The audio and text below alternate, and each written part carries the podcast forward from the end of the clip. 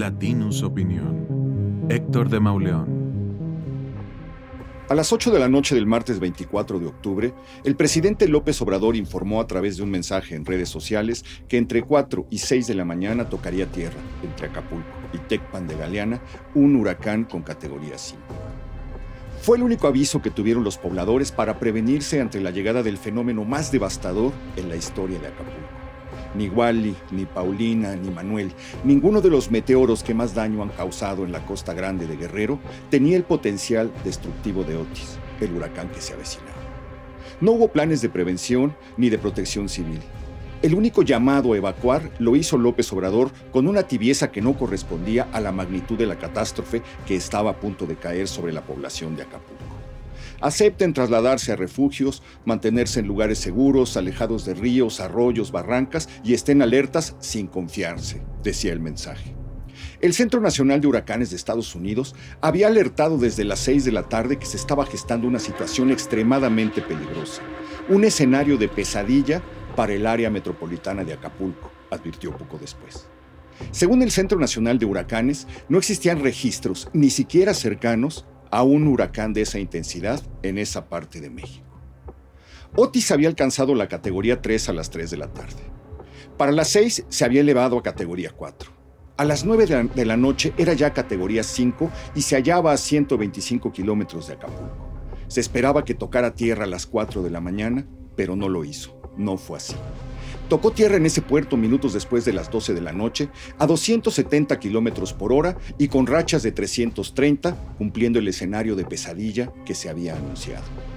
Siguieron horas de angustia y de silencio hasta que a través de redes sociales comenzaron a llegar imágenes de una devastación nunca antes vista hoteles destruidos, edificios en ruinas, tráileres y camiones volteados, embarcaciones y yates volteados de cabeza, árboles y palmeras derribados y colonias populares en donde a los habitantes el agua les llegaba a la cintura. Había anuncios de deslaves en la autopista y de ríos que se habían desbordado sobre la carretera. El presidente de México, sin embargo, tomó la decisión de ir por carretera hacia la zona afectada. Se quedó varado. 15 horas después del desastre, ahí, atrapado en la carretera, reconoció que no tenía información alguna sobre los daños. Se le vio desinformado, paralizado, sin datos, sin nada que decir. Con aire errático, abordó un jeep militar que también se atascó metros más adelante y dejó una de las imágenes más patéticas y lamentables del sexenio. López Obrador terminó caminando entre el lodo y los deslaves.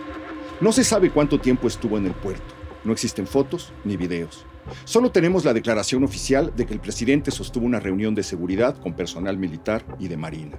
Solo sabemos que esa misma noche ya estaba durmiendo en Palacio Nacional. De la gobernadora Evelyn Salgado no había otro rastro que algunos mensajes tardíos y completamente irrelevantes enviados a través de redes sociales.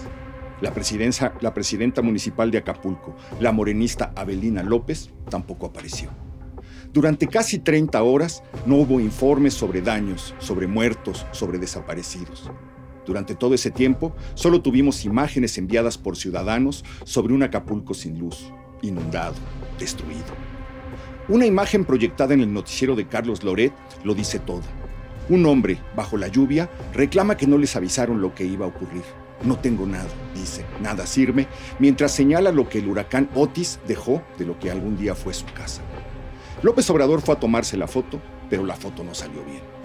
No fue sino hasta más de 30 horas después que se hizo un recuento parcial de muertos, heridos, afectados. Medio millón sin luz, 58 torres de alta tensión colapsadas, 27 muertos y 4 desaparecidos.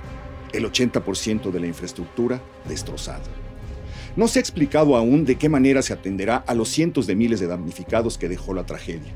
No se ha explicado aún de qué manera podría volver a levantarse Acapulco. Hace 16 días, una tormenta tropical devastó Tecpan de Galeana. Los habitantes solo recibieron artículos de limpieza y bolsas con alimentos.